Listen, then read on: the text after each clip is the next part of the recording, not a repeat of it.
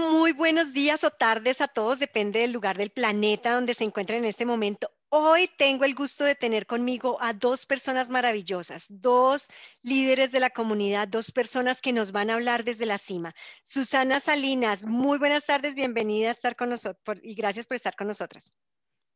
Gracias, Rocío. Y Samuel Bernal. Y hoy nuestra entrevista es con un mago de la radio y hoy le tocó estar sentado, como él decía antes de que entráramos al aire, del otro lado de la silla y es siendo el entrevistado. Samuel, bienvenido y muchas gracias por tu tiempo. Muchas gracias, Rocío, y muchas gracias, Susana, y gracias por esta invitación. Bueno, Samuel, entonces empecemos porque nos cuentes, tú eres una persona de radio. ¿Qué significa ser una persona de radio? ¿Dónde trabajas? ¿Qué haces?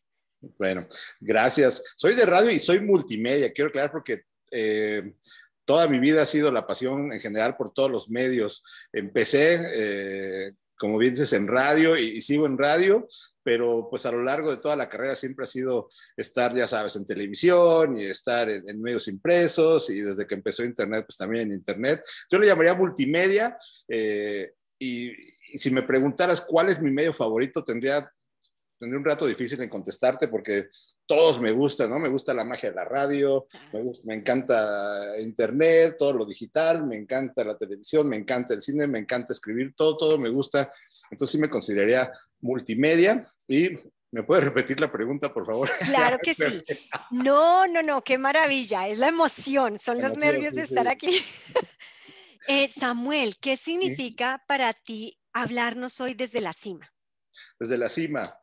Pues primero me emociona mucho estar en, el podcast, eh, desde la cima, también soy un apasionado de todo eso. Fíjate que eh, desde chico me encantaba grabar cositas en cassettes y dárselos a, amigos y familiares. Y es lo que ahora son los podcasts prácticamente, ¿no? Como un regalo en audio, así que trae contenido y puedes hacer ahí mil cosas. Entonces, desde la cima, pues eso, es una emoción estar aquí en cuanto al nombre del podcast y en cuanto a estar desde la cima, pues no, no me considero ninguna cima ni de mi casa, ¿no? Es como que siempre hay, hay más que escalar y más y más. Eso, fíjate que es, desde allí fue que fue creado este podcast y es, llegamos a una cima y ese es simplemente un punto de llegada porque ahí ya decides, es tiempo de iniciar el nuevo proceso, es tiempo de lanzarnos en otra dirección. Pero bueno, Samuel, cuéntanos cómo llegaste a la radio.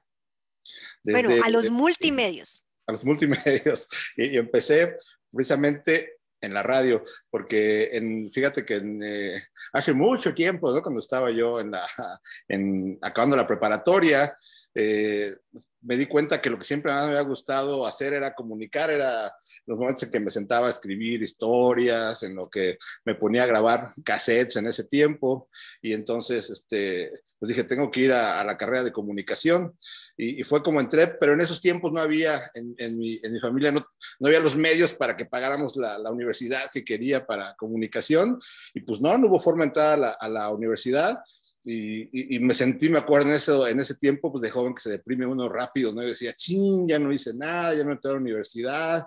Y, y, entonces llegó un punto en que dije, me animé porque escuché en la radio a alguien que era más tonto que yo y dije, oye, ¿cómo está este cuate en la radio? Yo lo conozco, ¿no? Yo he estado en, en concursos con él y él me ha felicitado y ahorita lo estoy escuchando estoy en la radio. Entonces me propuse en ese momento ir a cada estación de radio de la Ciudad de México donde, donde vivía Dije, voy a ir a cada estación de radio, voy a tocar la puerta, voy a decir que voy a ofrecerles trabajar gratis y, y en una me van a decir que sí, porque son muchas estaciones de radio, entonces alguna va a cometer el error, ¿no? De decirme adelante. Entonces, así lo hice, fui a la, primera que dije, voy a empezar pues desde arriba, pues ya voy ahí, voy bajando, ¿no? A ver cuál, a ver en dónde caigo. Y empecé con eh, Radiópolis, que era el grupo de Televisa Radio, que era el más grande ahí en México, y en el que ya había participado en un concurso y me había ido bien. Dije, voy a empezar ahí, que es donde conozco a alguien eh, para, para, llegar y, a ver qué dice. Entonces ya sabía cómo meterme a, a, las oficinas,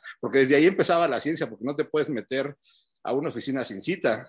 Y este, pero como yo era un radio escucha fan, ya sabía que uno ganaba boletos y decía tal cosa en la puerta a los policías y ya le decían a uno que pasara con una estampita de, de ganador. Ah, de ganador. Y ya cuando entraba yo me la quitaba para que vieran que, pues que, y como iba con mi trajecito y todo, pues ya parecía yo como que andaba ahí como cualquier persona. Entonces ya tenía todas esas mañas Llegué con mi trajecito, llegué a la estación de, de la persona que conocía, y que conocía por un concurso, no porque fuera mi amigo ni nada, pero ya sabía un nombre, entonces llegué y no estaba él, no estaba el que estaba yo buscando. Me dijeron, fíjate que no está, pero está el gerente, de, está el gerente, ¿quieres hablar con él? Y yo, claro, pues como llevo yo muy de corbata, pensaron que yo llevo mis negocios muy serios, ¿no? sí, claro, puedo pasar con él. Ya pasé y le dije así tal cual, le dije, yo no sé nada, yo soy un amante de la radio desde que tengo recuerdo.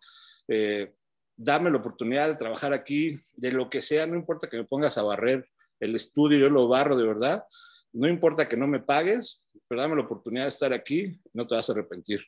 Y me acuerdo que lo dije con tanta pasión y, y con tanto, pues con tanta sinceridad, con tanta sed, ¿no? De, de, aprender, que se quedó así y me dijo, ay, y de verdad sin que te pague nada, yo sí, aunque no me pagues nada me dijo, ah, y le digo, aunque tenga que barrer, porque yo pensaba, en algún momento que escuché alguna historia de esas de la XW, que había gente que empezaba barriendo y de repente le descubrían su talento y le daban la oportunidad. Yo decía, pues lo mismo, ¿no? Que esté barriendo ahí en el estudio, un día les voy a decir, puedo grabar tantito y, y me van a dejar y van a decir, wow, algo va a pasar. Entonces me dijo, no, no, no se trata de barrer, pero mira, estamos, estamos buscando a alguien que nos ayude a, a contestar los teléfonos en, en el estudio, ¿te animas? Wow, fíjate, yo dispuesto a barrer, esto es como si hubieran dicho, te damos la presidencia. Entraste con ascenso. Y yo entré con la alfombra roja, ¿no? Y decía, claro que sí. Digo, adelante. Y luego decía yo en el estudio y viendo a todos los locutores y ahí, o sea, ahí es donde quiero estar, porque yo pensaba, pues no tengo para pagar la universidad, y ahí es la verdadera universidad, no voy a estar aprendiendo directamente de los que ya están ahí, ¿quién le importa la universidad? Voy a, no me van a pagar, más bien me están dando la oportunidad de aprender gratis, ¿no? Claro. Y fue así como entré, y entré con tantas ganas, me acuerdo que lo único, mi única responsabilidad era atender llamadas y apuntar cuáles eran las canciones que la gente más pedía. Ajá. Pero pues como yo estaba tan emocionado, les entregaba todo un reporte, aparte le preguntaba a la gente de dónde llamaba, de qué delegación, qué edad, y les daba al final del día un súper reporte. Y pues eso al final los, los, los, conquistaba, ¿no? Porque decían, qué bonito, al mes me contrataron, o sea, al mes ya, ya me estaban pagando. Y así, de ahí sí. para el real fue como empezó la historia. Wow, mira, estoy aquí primero con la piel eh, chinita de gallina, como decimos en mi país, de oír una experiencia tan linda. Y miran las cosas que mencionas y fui tomando nota porque me parece muy importante y es no había medios. No había con qué ir a una universidad. Tenías claro lo que querías, pero no había con qué. Pero no haber con qué no te limitó en tu sueño. Seguiste buscando las maneras, pero no solamente eso, sino que empezaste a crear la estrategia. Y entonces te fuiste a cada estación de radio o sea, dijiste, me, y te empezaste por la más alta, o sea, shoot to the stars so you get to the moon. Entonces, y llegaste, le diste a las estrellas y llegaste de una vez a las estrellas. Y el, el, como la humildad de irte a tocar en cada una de las puertas y de decir, bueno, yo aquí no conozco a alguien, me, me he ganado algunos premiecitos, tengo un nombre. Me parece una estrategia muy linda para la gente que nos está oyendo. Y hay otra cosa que vuelves a decir allí y es, no llegaste a pedir, llegaste a ofrecer yo le barro gratis, que es una cosa que la gente al, tiene al revés y es busco trabajo, a ver dónde me dan algo, tú llegaste a dar, pero con tanta pasión y ganas que no dejaste posibilidad de dudas. Me encanta, me parece muy lindo. Y no solamente te pusieron una tarea, sino que tú diste mucho más de la tarea que te propusieron. Te propusieron, hazme de aquí a cinco, que quizá era todo lo que veían, y tú ofreciste 20, de, además de donde están llamando, o sea, hiciste todo, me parece bellísimo. Y, mira, finalmente mencionas algo bellísimo que es la posibilidad de visualizar y es, esta es la universidad que yo necesito, este es el espacio donde yo quiero estar. Qué lindo eso para toda la gente que nos está ya oyendo y es no dejar que nada los limites. ¿Cómo te ves ahora frente a toda esa experiencia? No, pues es un camino bien, es un camino bien, bien bonito eh, y, siempre como ahorita, ¿no? Que me dan la oportunidad de compartirlo, pues siempre lo, lo comparto con mucha emoción. A la fecha, eh, pasa, por ejemplo, hace poco me escribió un conocido que iba a perder su trabajo y dice que iba a acabar su contrato en algunos meses y me decía, oye, ¿qué me recomiendas que haga? Y curiosamente le recomendé lo mismo, ¿no? Le dije, ¿sabes qué? Haz una lista de los 10 lugares donde te encantaría trabajar y empieza por el primero y no vayas a pedir un trabajo, ve a llevar una propuesta. A lo mejor va a ser una propuesta que no tiene nada que ver con lo que necesitan, porque solo los que están adentro saben lo que hace falta, pero te van a ver propositivo y eso y aparte de eso te marca la diferencia de nada más ir a dejar un currículum o ir a pedir, no, tú ve a dar una propuesta y empieza así con una lista y, y es una, pues una forma yo creo que funciona, ¿no? Es este, porque, que pocos lo hacen, yo creo que a veces uno pues andamos con la capa caída y, nos, nos este, sentimos devaluados con el momento que no hay esa oportunidad y a veces empezamos abajo porque pensamos que no nos merecemos empezar desde arriba. Yo siempre les recomiendo, no, vete a donde sueñas. Tú no, tú no sabes lo que puede pasar, a lo mejor llegaste justo en el momento que estaban buscando a alguien como tú y no te la vas a, creer. Exacto, vete a donde sueñas. Y fíjate que una cosa que me he encontrado en mi trabajo, en todos los años que tengo experiencia, es que somos tacaños con los sueños son solo sueños, pero somos tacaños y decimos, no, pero ¿quién soy yo para? ¿Por qué no? ¿Por qué no lanzarle así como tú hiciste? Y, somos los peores críticos, porque como, como estamos acostumbrados pues, a querer hacer las cosas bien, somos muy autocríticos, pero hay que estar consciente de que somos autocríticos porque si no es autocrítica nos puede inmovilizar, decir, como nos conocemos todos los defectos, eh, sentimos que, que, así va a ser con todo el mundo, pero está bien ser autocríticos, pero también es importante eh, dar la cara y ser positivo en ese aspecto. Y, y, que lo que seamos autocríticos seamos con nosotros, pero no ante el, ante el mundo, pues. Claro, fíjate, afortunadamente no hay nadie más en nuestra cabeza. O sea, nadie más sabe todos esos lugares oscuros sino nosotros. y nosotros pensamos que están a la vista de todos. todo el mundo nos ve. Imagínate. Eh, Susana, cuando tú quieras meterte, tú salta al agua tranquila. Ah, claro que sí. Fíjate que me encanta mucho el balance que mantiene Samuel en cuanto a sus sueños, pero al mismo tiempo siendo realista que si queremos llegar a lo grande, si queremos subir a la cima, tenemos que empezar desde abajo, ¿no? Y eso es algo que, pues, en, en, en todos los lugares tenemos que entender y aprender, especialmente nosotros como personas que venimos a los Estados Unidos, muchas veces no conocemos a nadie, y es algo que me inspira mucho de Samuel y de ti, Rocío, y de muchas personas como a pesar de que ellos sabían que eran capaces y, y nadie sabía de esas eh, oportunidades y de todo ese potencial, pues tenemos que empezar desde algún lugar y Samuel estuvo dispuesto, ya sea aquí o en México o en donde él estuviera, a tener la humildad, como, como dicen, de empezar desde cero, pero soñar a lo grande y saber que es posible. Y Samuel, nuestra próxima pregunta es, eh, háblanos de qué ha sido lo más difícil en todo este transcurso, porque tú ibas con tus sueños positivos, sabiendo que sí se podía, pero ¿qué dificultad te encontraste que te hizo ahora sí que en algunos momentos dudar, pero saber que necesitabas mantenerte firme y tener la convicción de que podías lograrlo? Gracias, Susana. Hay dificultades en cada, yo diría pues que, diario, ¿no? Diario nos enfrentamos a dificultades. Eh, y depende de la, ahora sí que depende del día que me preguntabas, yo te diría dificultades que estoy teniendo en ese día, ¿no? Desde, desde que empezaba hasta la fecha siempre hay una dificultad, que sí, cuando empezabas, bueno, era eso, ¿no? De que, de que no te conocían, de que estabas aprendiendo, eh, ya cuando aprendiste y pasabas a otro lugar, bueno, es que tenías que demostrar lo que ya sabías eh, y, y, que no era fácil, o sea, como que la vida diario te está poniendo pruebas y no hay un momento en que descanses, y no hay un momento en que digas, ya, soy, no, estoy, diario ha sido dificultades y, yo creo que tiene uno que aprender a, verlas con emoción, porque si no es cansadísimo, ¿no? Porque si no la vida es cansadísima, porque pues diario hay retos, o sea, nunca hay un momento en que dices, a partir de aquí la vida se disfruta sin retos, ¿no?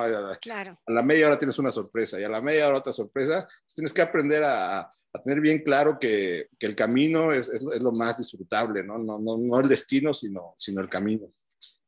Samuel, ¿y nos podrías... Sí, sí. ¿Nos podrías compartir algún momento de esos que tú sentiste, esto es muy pesado, esto es, no sé si seguir? yo creo que pasa todo el tiempo. Mira, por ejemplo, ahorita, te voy a poner ahorita en, la etapa, en la etapa actual, eh, diario hay, como dicen ustedes, hay un balance, ¿no? Hay, ese momento en que uno dice, todo está bien, pero hay otra parte que siempre está el reto de todo y cada etapa de cada edad en la que estás te, presenta, te representa un reto, ¿no? Eh, Por ejemplo, ahorita el reto mm, es que en, cada, en cada cosa hay, por ejemplo, dentro, dentro del marketing, dentro del marketing, eh, las estrategias de llegar al cliente están cambiando diario, así como, así como, como todo en la ciencia, ¿no? Que diario se descubre algo y, se hace una prueba, hay un error y hay que definir estrategia. El marketing es exactamente lo mismo. Entonces, eh, no creo en alguien que diga ahorita soy el, el, el sabio del marketing, ¿no? Porque entonces, a ver, y sí, puede haber un momento que tengas la certeza de algo, pero en cuestión de semanas ya cambió esa, eh, eh, y tienes que mantenerte o tratar de mantenerte a, flote de cómo está cambiando toda la, eh, toda la, la, tecnología, por ejemplo, en lo que es marketing digital en Facebook, ¿no? llega un momento que ya dominas, dices, ya sé cómo hacerle aquí, acá, para que una campaña sea exitosa, pero Facebook resulta que te cambia las reglas porque a ellos se lo están cambiando también. Y en cuestión, cada mes hay una novedad y ya te la cambiaron totalmente de cómo funcionaba un algoritmo un mes, al mes siguiente puede ser otra forma en que funciona el algoritmo y ya no funciona la misma estrategia que estabas aplicando meses antes. Entonces, yo creo que eso será, por ejemplo, uno de los grandes retos que veo. Y, y yo creo que todos tenemos esa, todos, pues todos los, los, profesionistas tenemos siempre, cuando somos sensatos, tenemos esa, eh, ese temor que es sano de no quedar fuera de, de la jugada, ¿no? De, saber exactamente cómo se está moviendo la cosa y como es un mar de información, entonces siempre sí, nadando, y nadando y, y eso es un reto diario. Claro, claro. Bueno, pues Samuel, ya que llegamos aquí, cuéntanos qué estás haciendo ahorita. ¿Qué haces? Cuéntale al público que sepa quién eres tú. Fíjate, de, telefonista de una estación de radio en Radiópolis, ahora soy vicepresidente de eh, Mercadotecnia y Soluciones Integrales de, de Entravision, de Entravision Communications Corporation, ¿no? ¡Ah, qué maravilla! Me da mucho orgullo porque, pues sí, imagínate, claro. de platicarlo siempre, Susana, cuando estaba, cuando empezaba la carrera de comunicaciones, me acuerdo que te decían que si no tenías un contacto, una palanca, decíamos en México, una palanca en medios que ni te metieras porque no ibas a encontrar trabajo. Yo no tenía nada, no, no ningún, tenía muchos familiares de derecho. Yo decía, por ahí tengo ya la mesa puesta, ¿no? Y me daba mucha tentación por lo mismo, porque mi papá claro. de una escuela muy buena de, derecho. Yo decía, si estudio eso, tengo trabajo del bueno, ¿no? Porque tenían muy buenos contactos, porque estudiaron, por fortuna, una muy buena universidad, la Libre de Derecho en México, que era lo mejor, es lo mejor en derecho. Decía, si estudio eso, ya la, ya la hice pero pues siendo sincero conmigo, o sea, pero me encanta la comunicación, entonces pues me metí, me aventuré sin conocer a nadie, eh, me dediqué a eso y gracias a Dios, pues siempre ha habido eh, un trabajo que me encanta, todos los trabajos que he tenido, no sabes cómo los he disfrutado y, y el hecho ya de cuando me ofrecieron eh, trabajar acá en Estados Unidos, pues no lo pensé dos veces, ¿no? Porque era yo creo que es algo bonito como profesionista que te jalen así de otro país, es como que una experiencia, ¿no? Te, te, te, hace sentir, te hace sentir internacional. Claro, eres. Me gusta mucho eso, me, es algo que me, que me llena mucho de orgullo, pues, y que agradezco siempre a, finalmente a, a, Dios y a los padres, ¿no? Que son los que hicieron todo el esfuerzo para que te hicieras la persona que eres ahora, pues son los que pusieron todas las bases. Claro. Claro que sí. No, me encanta, Samuel. Sabes qué? que es este muy inspirador como eh, muchas veces la gente a tu alrededor te dice, para ser exitoso necesitas hacer X, Y, Z, pero tú dentro de, de ti te das, tú, tú sabes que tienes la capacidad de explorar algo distinto y ser exitoso y a lo mejor la carrera de derecho era lo que la gente te decía que iba a funcionar mejor pero tú le quisiste dar la oportunidad a comunicaciones y mírate nomás, aquí estás y, y motivando a otros. ¿Y qué le dirías a las personas que están allá afuera que se sienten derrotados, que se sienten sin esperanza? Eh, ¿Qué les dirías eh, que hicieran eh, para poder salir adelante? Yo les recomendaría que y siguieran a su corazón, que, que, que, amen algo, que haya algo que amen, no importa lo que sea, pero lo que le que todos tenemos algo que, que amamos así por la naturaleza del ser humano, hay algo que nos encanta, ¿no? Y ahí yo creo que es como que el lugar donde hay que empezar a acabar la mina, ¿no? Porque si te encanta, irte por ahí, no vas a entender la respuesta inmediatamente, pero empieza a acabar por ahí. Por ejemplo, si es la música, bueno, ve cavando por ahí, ¿no? Porque va a haber algo dentro de, ese, de esa carrera que, que, va a estar para ti. O si te gusta el dibujo, por ejemplo, ve cavando, dibuja, dibuja, dibuja. Si lo disfrutas, dibuja y ve viendo qué oportunidades hay, ve, viendo cómo te puedes este, educar, cómo te puedes capacitar dentro de lo que te gusta y vas a encontrar en algún momento, te va a dar la vida así como el panorama de, ah, mira, esto es para ti, porque en cada en cada ramo hay un montón de ramitas y hay un lugar para cada uno de nosotros. Entonces, que no se, que no se dejen, uh, vuelvo a repetir la, la, la, analogía de cuando está uno nadando, ¿no? que está uno en el mar, si de repente se deja uno avasallar por las olas, la desesperación hace que te ahogues, ¿no? Entonces tiene que tener un momento de relajarse Alma. un poquito para ver más claro y ver, ok, y de repente cuando menos te lo esperas va a haber una, una señal, ¿no? Y es ir cavando por, por ahí. Uh -huh. Samuel, hay una cosa que dices y el, que dijiste y es aventurarse, aventurarse, y tú lo mencionas con mucha pasión, creo que es otra de las palabras que más me quedan resonando lo que tú estás diciendo y es, haz lo que amas, tienes que amar lo que haces. Cuando tú haces eso vas a ver resultados de inmediato, porque bien sea que no te pagan de inmediato, pero si lo amas, pues vas a estar contento con lo que estás haciendo y eso me parece que es clave porque creo que nosotros como inmigrantes eso se nos roba, eso nos lo quitan. Haz lo que puedas para sobrevivir. Y creo que se nos olvida que es posible hacer lo que amamos y amar lo que hacemos. Y, además de que nos paguen, vamos a poder ser absolutamente felices. Y nos dices una cosa muy importante y es no se deje llevar por la desesperación. Incluso haciendo lo que amas, puede ser que lo económico te apriete, pero sigue nadando, sigue nadando con la metáfora que tú nos dices, no dejes que la ola te arrase, sigue nadando para que salgas al otro lado. Y eso me lleva a la siguiente pregunta y es, ¿cómo fue tu llegada? Tú dices, te sacaron, te trajeron de allá. ¿Cómo fue tu llegada a este país? ¿Hace cuánto llegaste y cómo fue esa llegada? Fue en el 2005, eh, fue en el 2005 y, bueno, antes que quería también mencionar un punto, perdón, de lo que estabas uh -huh. diciendo. Mm, en, en, el caso, por ejemplo, de nuestra comunidad inmigrante, eh, muchos de ellos no han tenido la oportunidad, por ejemplo, de, de estudiar ¿no? en, en, en, su país y, y, es una situación también diferente porque pues llegan y la primera necesidad a cubrir es, es lo básico, ¿no? Eh, conseguir para comer, para vivir y, y son trabajos bien duros uh -huh. y que, como dices tú, no tienen que, yo creo que tienen que encontrar la forma de no dejarse absorber, no volverse máquinas. Eh, Fíjate que hay un tiempo, eh, hubo un tiempo, ahora cuando, cuando, me casé hace como cinco años y, eh, y había un momento en que pues, todos los gastos, brum, ya sabes, aumentan de repente y chin, debe encontrar uno, uno la forma, ¿no? Para, uh -huh. para, como dicen en inglés, en meet ends, ¿no? para, pues para que alcance, ¿no? Para que acabar bien la quincena, ¿no? Entonces tengo un amigo que tiene su, su compañía de limpieza y, y, me dijo él, pues si quieres, éntrale y, y acá eh, te vienes conmigo y vamos a limpiar. Y dije yo, ah, pues sí, estoy haciendo cuentas. Dije, pues eso me puede ayudar, ¿no? A, a acabar la quincena. dije, ok.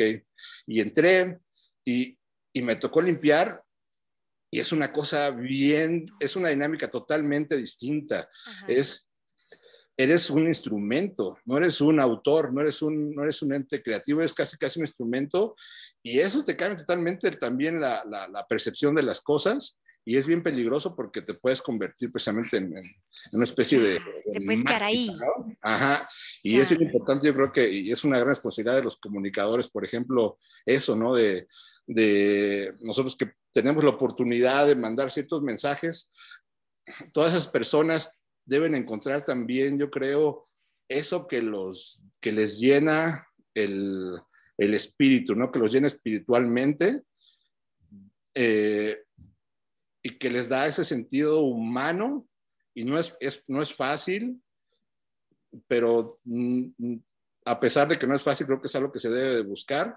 Uh -huh. Esa esencia, ¿no? Esa cosa que tú amas y empezar a buscar ayuda de ver la forma cómo puedes, cómo puedes ir haciendo más con eso que amas. Y no es algo fácil, te lo voy a decir. Y, y por eso también en un momento te decía, parte de lo que gozamos ahorita con toda nuestra lucha, se lo demos a nuestros padres, ¿no? Que nos pusieron las bases para que podamos hacer ciertas cosas. Y es lo que ahora muchos padres también inmigrantes intentan hacer con, sus hijos a través de la educación, etcétera. Pero es gracias también a, que tuvimos esas tablas. Pero la gente que no la tuvo está en, e, e, es otro, es otro, está en otro momento, pues, ¿no? Está en otro estado y es importante como que ver cómo les acercamos eh, herramientas para que no caigan en ese, en desindustrialización eh, del, ser, del ser humano. Eh, pero bueno, volviendo a la, pregunta, ya me desvié mucho. ¿Cuál era la, pregunta? No, no, no, no, perfecto. Esa fue la respuesta perfecta y es efectivamente no volverse máquinas, no perder el espíritu solo por los dólares, yo diría, pero además por unos dólares de supervivencia. Que es entendible, ¿no? Y que, y que es algo que uno lo decía a la gente, oye, no, busca lo que amas. Ponte a cantar. Primero tengo que comer, ¿no? Primero tengo que llevar a, mi familia de comer y detesto mi trabajo, y, pero es lo que hay. Y entonces ahí eh, es totalmente entendible, pero sí tenemos que recalcar en, la forma de decir, sí, pero busca, es, ve buscando, y hay historias, ¿no? Hay historias de gente que empezó haciendo algo que, que no le gustaba y no importa la edad que tenga, de repente un momento dijo, ah, yo, tengo, yo puedo hacer otra cosa, yo quiero hacer otra cosa, y encontraban la forma de, de hacerlo. La mente humana es increíble eh, y, y, y, la fe en Dios, yo también agregaría, es, es, hace cosas increíbles. Entonces creo que con, con fe en Dios y con mucho trabajo y con una concentración en lo que uno quiere, puede alcanzar cosas que no se imagina. Entonces, no importa en lo que estén trabajando, eh, si tienen otro sueño, no lo dejen y, acérquense a las personas que son expertas en ese sueño que tengan, ¿no? Eh, no importa el sueño que sea, no importa lo disparatado que les parezca, acérquense a personas que sepan porque siempre van a estar encantadas o muchas veces van a estar encantadas de, ayudar, como que uno siente satisfacción también en, echar la mano. Sí, sí, sí. Sí, de rodearse de personas que también a uno lo apoyen y lo inspiren, ¿no, Samuel? Porque yo me acuerdo precisamente antes que vivía cerca del rumbo donde tú vives, el rodearse de personas positivas que le mm, dan ánimos a uno, que lo motivan, es algo que siempre me ayudó a dar lo mejor de mí. Y ahora que me mudé a otra ciudad distinta, tuve que empezar desde cero porque no conocía a nadie. Y entonces es, es la misma historia de siempre, pero la importancia de rodearse de personas que le inspiren y que lo motiven a uno a dar lo mejor de sí. Exacto.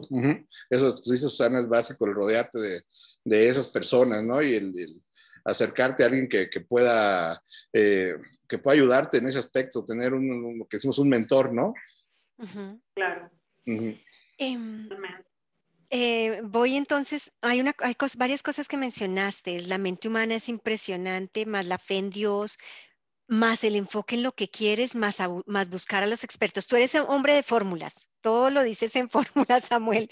Y aquí entonces, yo creo que yo decodifico tus fórmulas. Entonces, fíjense que ahí está la clave, una clave maravillosa que es del éxito, que siempre busca a los expertos, siempre busca eh, la gente que sabe también muchísimo de lo que tú quieres hacer para que te guíe, te ilumine, no tiene sentido que te inventes el agua, en la rueda, ya existe y ya alguien la está rodando. Lo que puedes hacer es cómo sacar beneficio y acercarte a esa gente también que la está rodando para que tú te vuelvas cada vez mejor en tu proceso. Y hace mucha diferencia, yo lo veo, por ejemplo, en, con, con, mis clientes que tengo, los clientes, por ejemplo, que van a abrir un restaurante, ¿no? que es muy común en nuestra comunidad, de que abran un restaurante. Curiosamente, no todos se acercan a otro restaurante antes de abrir el suyo, o sea, son poquitos los que me entero de que van con un restaurante que admiran y hablan con el dueño y le dicen, oye, te pago porque me des una asesoría de qué hacer, ¿no? A lo mejor hay restaurantes que van a decir, no, yo no quiero competencia, no te voy a decir, pero a lo mejor hay uno que le va a decir, claro, hay gente que cree en la competencia, pero de otra forma y le puede decir, eh, por supuesto, yo te, yo te ayudo, mira, no cometas este error, ni este error, ni este error, y haz esto y esto. Y como dices tú, les ahorran millas, ¿no? De esfuerzo y de errores. Entonces, siempre acercarse a los expertos, no importa el camino que sea, y no importa lo que estén haciendo, así te digo, así estén haciendo lo más elemental o el trabajo peor pagado, que se acerquen a alguien que sabe, porque aparte es, te digo, es algo, es una actitud que yo creo que conquista, ¿no? Cuando, ¿cuántas historias no sabemos de gente que estaba desde abajo y se acercó al que estaba hasta arriba y el que estaba hasta arriba le vio tanta hambre y tanta sed en lo que tenía que vio la forma de ayudarle, porque eso es como una, es como una fórmula de, de, éxito, ¿no? Tener alguien que está hasta abajo con mucha hambre, acercarse con alguien que está hasta arriba y que quiere ayudar, es una historia romántica eh, que funciona. ¿Sabes qué me es que nada se pierde, nada se pierde con preguntar, ¿verdad? Que este, como decías tú, Samuel, este, fuiste a la radio, a la compañía de tus sueños, la mejor de la industria, les pediste, eh, les preguntaste si podías, aunque sea, ayudar con la limpieza, lo que necesitaran. Entonces, nada se pierde con preguntar. Totalmente de acuerdo. Hay una cosa que Susana decía en la entrevista con ella que fue también muy linda y es la posibilidad de las, la importancia de las alianzas, de ir y pedir ayuda y de buscar, de tener conexiones, de generar conexiones, que es distinto a lo que ocurre en nuestro país, de que tienes que tener una palanca es más cómo generas, cómo te acercas a alguien que te pueda ayudar y la gente está dispuesta a ayudarte. ¿Cuál ha sido tu experiencia en esa línea, Samuel? Es básico lo de la, conexión.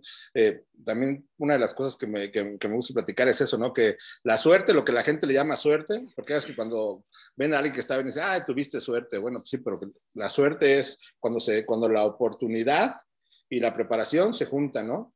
Estás preparado en algo un momento llega la oportunidad y en ese momento que chocan las dos es lo que llamamos suerte, ¿no? Así de, yo sabía hacer algo, entonces conocía a la persona que estaba buscando eso, pues fue el momento de suerte, ¿no? Fue cuando la oportunidad y la preparación se juntó.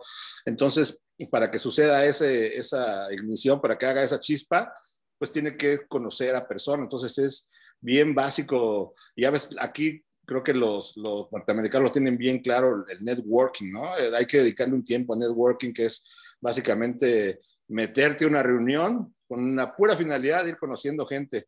Y es bien difícil porque estás ahí con tu galletita, ¿no? Y dices, ¿qué me acerco y qué le pregunto? Pero es básico, aquí es, es una disciplina, ¿no? Y, hasta libros me he comprado de eso porque yo sí decía, un día hice un libro que decía cómo platicar con la gente en inglés, ¿no? Así, how to talk to people. Y yo decía, desde ahora estoy comprando esto a los 40 años, pero pues es que quería revisar que estuviera haciendo las cosas bien y, ¿no? Para reforzar partes, si era así como de, ve a una reunión, no te metes en temas difíciles, no hagas preguntas. No hables de religión ni de política. No, nada, es nada, como que, hola, ¿cómo estás? Soy fulano de tal, trabajo en tal parte, ¿dónde? Intercambio tarjetas y ya, pues es todo lo que hay que hacer y que entiendas que así como te sientes de estúpido en medio de la reunión, que nadie te está pelando, 80% lo están ahí, lo están sintiendo igual, ¿no? Entonces, que, Qué bueno. Por los dos principios básicos, pero que conozcan gente de, de lo que, pues, dentro de su industria, pues. Y coincido contigo perfectamente en la incomodidad de todo, de estar ahí, de qué le digo, de qué se habla, de cómo, cómo me acerco. O sea que, Samuel, tú mencionas una cosa muy interesante que es la, suerte, lo que es la suerte, que es la conexión entre la oportunidad y la preparación, que es esa intersección. Pero yo en tu caso le agregaría otro elemento que son las ganas. O sea, la pasión, las ganas de tiene que ocurrir. Y yo creo que eso le falta a mucha gente, es ese corazón detrás, es esa pasión, es, va a ocurrir, no importa cuántas puertas toque, voy a hacer que ocurra, es esa definición de saber para dónde vas y creo que es muy inspirador en lo que tú nos cuentas para decirle a la gente que nos está oyendo de si tienes ganas y sabes para dónde vas, aprovecha y encuentra ese, ese cruce, esa intersección entre la oportunidad y la preparación, porque mucha gente seguro se le pasa muchas veces por el frente y no lo ve. Que ahí hay una oportunidad, estás preparado y ahí hay una oportunidad, pero lo dejas pasar por miedo, porque no estás convencido, porque no lo ves, y tú pusiste ese ingrediente adicional de las ganas. Sí, las ganas de ser necio, ¿no? Es, eh, ahorita, por ejemplo, ya que, estoy de este lado de, la edad, ¿no? Si hay algún joven que, que está viendo esto, yo le diría que, que, ya cuando está uno acá se da cuenta de que los que han logrado hacer cosas en la vida no fueron los más talentosos de nuestra generación, fueron los más necios, ¿no? Los que nunca quitaron el dedo del renglón. Eh, y uno piensa como que uno, creo que sobrevalora de joven el talento, ¿no? Uno quiere así como que piensa uno que es algo con lo que nació y o nació con eso o no y está uno así como con ese nerviosismo de atender ah, el talento, ¿no? Y, con el tiempo se da uno cuenta, y lo han dicho los expertos, ¿no? Que el talento representa creo que el 10%, 20% del éxito, el 80% es el trabajo. Entonces son los necios los que llegan a, lograr algo, no los más inteligentes, no los más talentosos, son los necios. Y eso tiene que ver con, con las ganas, ¿no? Eh, cuando amas algo, pues eres necio, no es como el niño que quiere un chocolate y, oye, ya puedo tener chocolate, ya puedo tener, ya puedo tener, y pues, pues está necio porque quiere eso. Entonces igual uno cuando quiere algo, pues tiene que ser necio uno así deliberadamente. Sí, totalmente de acuerdo, Samuel. Muchas veces si no queremos algo lo suficiente y si no sentimos esa pasión, no lo logramos. Es como si alguien este, eh, quiere bajar de peso, pero quiere bajar de peso y no hace nada por lograrlo. cambio, muchas veces cuando hay una necesidad detrás de eso que necesitamos hacer, como una situación de salud y de que si no bajo de peso, entonces voy a este, eh, tener ciertas repercusiones en mi salud, lo que sea, es hasta cuando realmente prestamos atención a esta a ese llamado, ¿no? Y lo mismo pasa con nuestros sueños, como el trabajo, inclusive hasta conseguir pareja. Muchas veces estamos en una relación que no es sana para nosotros, pero hasta que no nos cala y nos, nos duele lo suficiente, es hasta que entendemos ese jalón de orejas y nos salimos de esa situación que nos está dañando. Entonces, es increíble cómo, cómo los seres humanos funcionamos. Totalmente de acuerdo. Samuel, eh, entonces, una, llegaste aquí y ¿qué llegaste a hacer cuando te trajeron? ¿A qué te trajeron? ¿Y quién te trajo? Aquí, fíjate, ahí, ahí está lo que decíamos de cuando conoces a alguien. Eh, cuando antes de que empezara, porque ya después de que trabajé un tiempo en radio, eh, empecé a estudiar periodismo, de repente dije, mamá, ya, puedo ayudar con lo de periodismo, ¿no? Y dije, ¡zas! Y entré a periodismo, y pero antes de eso, cuando eh, no había internet, ¿no? No había, eh, antes de que, bueno, ya había internet, pero todavía no estaban los, los, los social media. Y, este, y cuando uno quería expresarse, pues tenía que encontrar las formas de hacerlo. Y yo en ese momento me acuerdo, hicimos un fanzine, un fanzine es, viene de la palabra de fan de magazine. Okay. Entonces, lo que uno hacía cuando, cuando eras nadie y querías que la gente te leyera, hacías tu propia revista y le sacabas fotocopias ya. y salías a venderla a la, calle, ¿no? Ya. Entonces, en la, iglesia donde yo estaba, eh, había uno de la iglesia y yo les decía pues, que me dejaran colaborar, pero no siempre me publicaban y yo me, me sentía así de que ah, voy a sacar la competencia, ¿no? Y que saco otro fanzine que era el mío. Y entonces invité a una de esas amigas, la invité, y ella también empezó a colaborar luego estudiamos en la misma escuela de periodismo, y luego ella fue la que se casó y, se iba a venir a Estados Unidos a trabajar en Travisión, y yo le dije, oye, si hay una oportunidad, ya me avisas, ¿no? Y ella dijo, ah, ¿de veras te dirías? Yo, sí, claro. Y entonces, pues, como a los tres meses, lo mismo que decíamos ahí, no, tú, tú suelta, tú avienta el anzuelo porque no sabes qué baja. Yo lo dije, pero pues pensando que a lo mejor no iba a pasar. Este, y sí, a los tres meses me dijo, hay una oportunidad, estamos contratados a buscar un, reportero para televisión me puedes mandar tu demo, lo que has hecho, pues lo que has hecho en México, que lo mandé, lo vio su esposo y a su esposo le encantó y dijo, oye, pero yo lo quiero en mi equipo. Entonces los dos me querían, ella me quería como periodista para Univisión, las noticias, y su esposo me quería para la parte creativa de radio, y de plano me dejaron escoger, me dijeron, a donde tú quieras, ¿quieres, ¿quieres ir de reportero Univisión o te quieres ir de encargado de estación de radio? Y como me gusta mucho lo creativo, yo dije, no, la radio siempre te da más opción de la creatividad, ¿no? Dije, no, pues me voy para radio. Y, y empecé en una estación que era superestrella, estaba de manager de la estación ahí en Denver, y luego tenía mi sección de noticias ahí en, en Univisión, de entretenimiento. Y como a los tres años se presentó la oportunidad de que había otra estación acá en las montañas y que pues, era subir de puesto porque ya era, ya era gerente de la estación, pero aparte también me encargaba de lo de las ventas.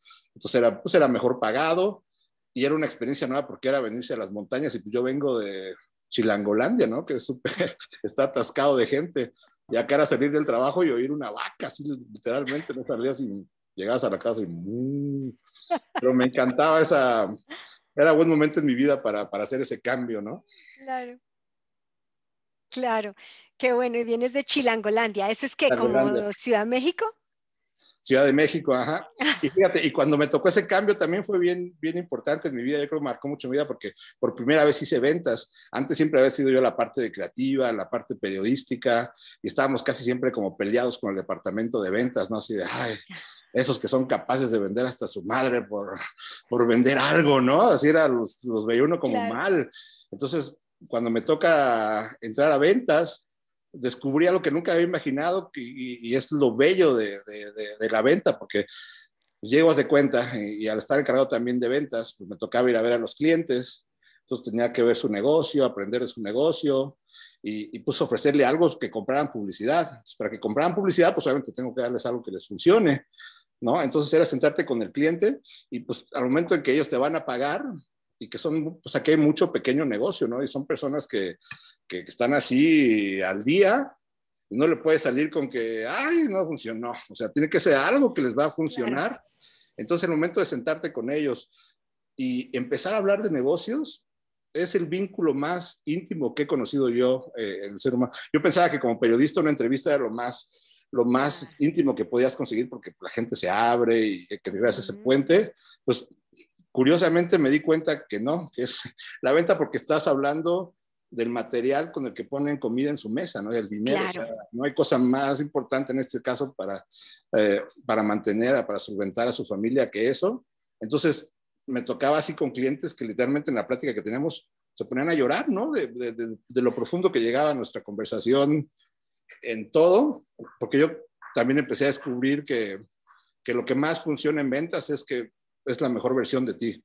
Entre mejor puedes ser como persona, pues más también puedes vender, ¿no? Porque eso es, es finalmente, la venta está en gran parte basada en la confianza y para que se confíe en ti, pues tienes que ser alguien lo más íntegro que puedas, lo más integral que puedas. Entonces es un proceso bien bonito de crecimiento personal y de, y de compromiso con, con la gente y, empecé a crear vínculos que nunca me hubiera imaginado y empecé también a ver el mundo de una forma distinta que cuando uno lo ve cuando nada más es periodista, ¿no? Cuando nada más es creativo. Claro.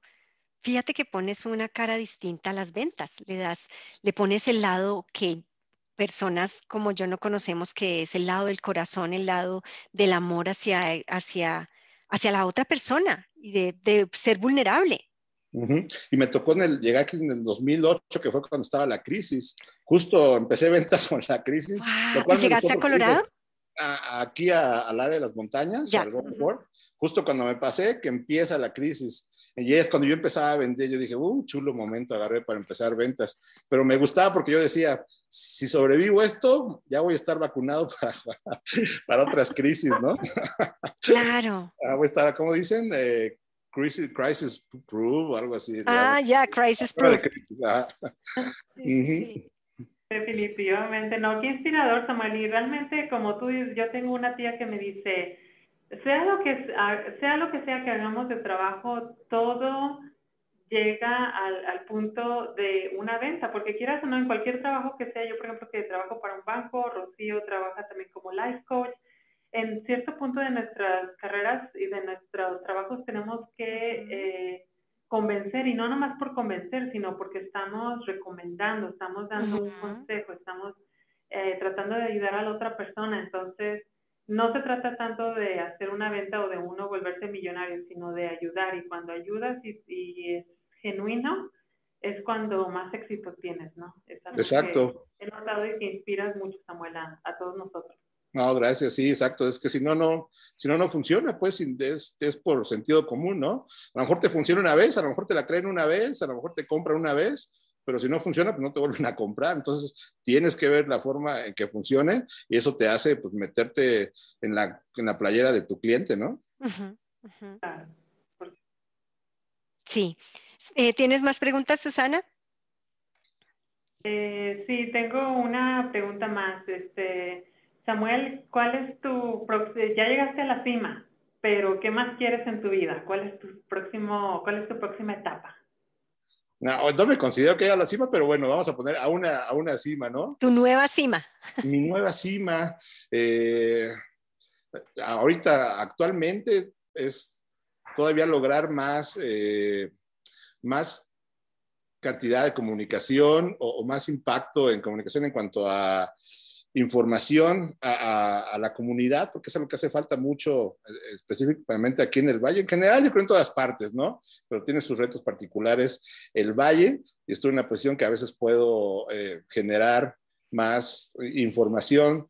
Entonces, últimamente hemos estado haciendo varias alianzas, eh, con otros medios como Aspen Public Radio, eh, con departamentos de comunicación aquí en, Colorado, para tratar de llegar a más este, información útil a la comunidad, eso por la parte de, periodística. Y por la parte de, marketing, pues siempre son más, más retos. Por ejemplo, ahorita eh, nos estamos involucrando en todo lo que es, eh, Entravisión ha crecido mucho en, la parte digital, ya tiene presencia en un chorro de países y, y es un departamento digital muy grande y diario nos estamos capacitando en eso, ¿no? Diario estamos aprendiendo eh, todo, lo, todo lo que tiene que ver con, con, marketing digital. Mi siguiente, yo creo que mi siguiente reto sería eso, ¿no? Volverme súper experto en, en todo el marketing digital. Samuel, hay una cosa que tú mencionas y que lo habías dicho ya hace un momento antes cuando estabas hablando y es la importancia de educarte, de cuando uno ama algo, educarse y volverse cada vez más experto en eso que sabes y tú lo, en eso que le gusta. Y tú decías, tú te pudiste haber quedado en, ya logré entrar a la radio, qué mejor oportunidad que esta, qué mejor universidad que esta es lo que tú dijiste. Y pudiste quedarte ahí, quedarte ahí aprovechando las oportunidades que estabas generando, pero lo que hiciste fue em, seguir, empezar a estudiar periodismo y ahorita no lo dices de nuevo, lo vuelves a mencionar en términos de volverte un experto en todo lo que tiene que ver con marketing. Hay un enorme conflicto em, que yo me he encontrado acá en la comunidad hispana de cara a la educación. Y lo que yo me encuentro es que muchas de las familias, y como tú mencionabas, ellos vienen acá sin educación, no tuvieron esa plataforma, como tú también lo mencionas, de sus papás que les dijeron, tienes que estudiar, esto te va a servir, de pronto no lo vas a ver ahorita, pero esto te va a servir. Aquí pasa de manera muy, pasa una cosa muy similar y es nuestras comunidades adultas vienen sin educación y, y, bueno, trabajan en construcción y entonces luego cuando su hijo logra terminar el bachillerato, el high school o la prepa, de inmediato los meten a trabajar porque no ven un valor en la educación. ¿Qué opinas tú de eso? Creo que el gran reto aquí es, es más de la educación que de ellos mismos. ¿Por qué? Porque, bueno, el, por ejemplo, las universidades tienen que empezar a desarrollar más modelos que atiendan a esa comunidad, porque tú sabes que uno como negocio tiene que ver la forma de cómo vas a ayudar a tu cliente, no el cliente de cómo te va a ayudar a ti. Entonces, tomando en cuenta que las universidades son el negocio, ¿no? Y ellos son los clientes, ellos tienen que ver la forma de que si no está funcionando el modelo carísimo, de una carrera carísima para este tipo de personas, tienen que empezar a ver otras formas de certificar que está dando mucho, ¿no? Con toda la educación online, pero tienen todavía que ser mucho más creativos y flexibles en dar, eh, ir dando accesos más rápidos y más a, menor costo para todo este tipo de personas para poderlas sacar de esa, de esa maquinación del ser humano y, empezarlos a pasar a, otras áreas que a lo mejor les va a dar más satisfacción integral como seres humanos. Susana, ¿y tú qué opinas? ¿Tú qué opinas de eso? Tú que eres también una mujer que cree en la educación. Eh, fíjate que pienso que una educación es, es importante, eh, algo en lo cual no estoy de acuerdo es que uno se tiene que endeudar por obtener una educación porque luego sale contraproducente. Sin embargo, pienso que cuando uno es capaz de demostrarse a uno mismo y demostrarle a los demás que pudimos salir adelante, a través de nuestros estudios profesionales y que somos capaces de terminar algo que nos propusimos, eso refleja un gran nivel de compromiso que, por ejemplo, a muchos, yo sé que aquí en nuestro banco, más que eh, los estudios profesionales en un área en específico, el hecho de que hayas terminado algo que te propusiste es lo que buscamos cuando contratamos a alguien yo, por ejemplo, mi carrera profesional es en ingeniería, no es en finanzas, pero el hecho de que terminé algo que me propuse y que lo terminé bien, habla de lo que soy capaz y eso fue lo que le llamó la atención a las personas cuando me contrataron. Sin embargo, pienso que las oportunidades de cada quien están a distinto nivel y cuando nos vemos en una situación en la que es imposible asistir a la universidad por X o Y razón o por la situación financiera, pienso que uno se puede valer de otros recursos, de otros recursos, como por ejemplo ir a reuniones y como decía Samuel, con la galletita y el café, pero buscar conexiones que nos vean a llevar más allá. A lo mejor el asistir a una de esas juntas o de esas reuniones nos abre las posibilidades de obtener una beca para poder terminar nuestros estudios universitarios. Uno nunca sabe. Entonces el chiste es moverse. Ese es mi punto de vista. El chiste es moverse. Muy bien. Pues bueno, Samuel, ya eh, para terminar, eh, ha sido una entrevista como no lo esperábamos, absolutamente interesante, emocionante y, no es muy bonito conocer experiencias como la tuya. ¿Qué le dirías al público que está ya escuchándote de cara a los sueños? Que sean tercos, que sean que el, que finalmente yo creo que el, éxito premia a los tercos, ¿no? A los necios, a los que no quitan el dedo del renglón y que hagan las cosas que, que, los hace feliz. Finalmente yo creo que esa es la clave, ¿no? Que te haga feliz a ti.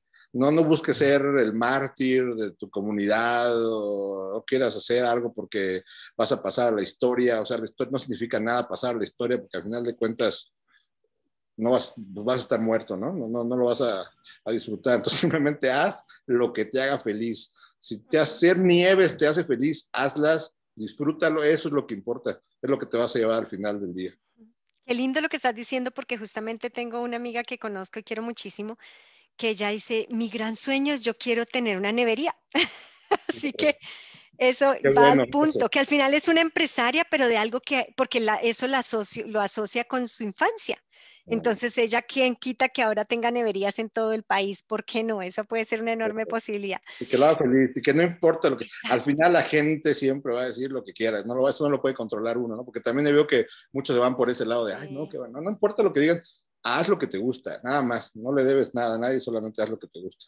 De acuerdo, súper, qué buen cierre. Susana, qué maravilla esta entrevista. ¿Qué le dirías a la gente que nos está oyendo? Que no se den por vencidos, que sigan sus sueños. Como dice Samuel, eh, eso de tener la perseverancia, ser tercos, ser necios, tener, eh, en el buen sentido de la palabra, ¿verdad? Ser testarudos, pero, pero eh, en algo que nos va a dar los resultados hacia donde queremos ir, en cumplir nuestras metas, es algo que vale la pena. Y una vez que llegas a la cima, puedes inspirar a los demás, así como lo hacen mis amigos Rocío y, Dani, y Daniel, ya se pone Samuel, Samuel. Y qué bueno que digas que hagas la aclaración, porque sí, bueno, lo decimos de broma, ¿no? Lo de ser necio terco, ya yéndonos muy al, al, ortodoxo del lenguaje, no o sea, la necesidad de la terquedad es cuando eres perseverante en algo negativo, ¿no? O en algo que no tiene caso, pero sí nos referimos precisamente a que sean perseverantes en lo que les va a hacer bien, ¿no? Que eso no los suelten. Que nos suelten, que nos suelten, como el perrito, nos suelten ese hueso, si es suyo, es suyo, no lo suelten. Pues bueno, muchísimas gracias, bienvenidos. Esto ha sido desde la cima y hoy tuvimos la posibilidad de tener con nosotros a Samuel y Susana. Gracias por acompañarnos y nos vemos entonces en el próximo podcast desde la cima. Un placer, gracias Rocío, gracias Susana. Bye.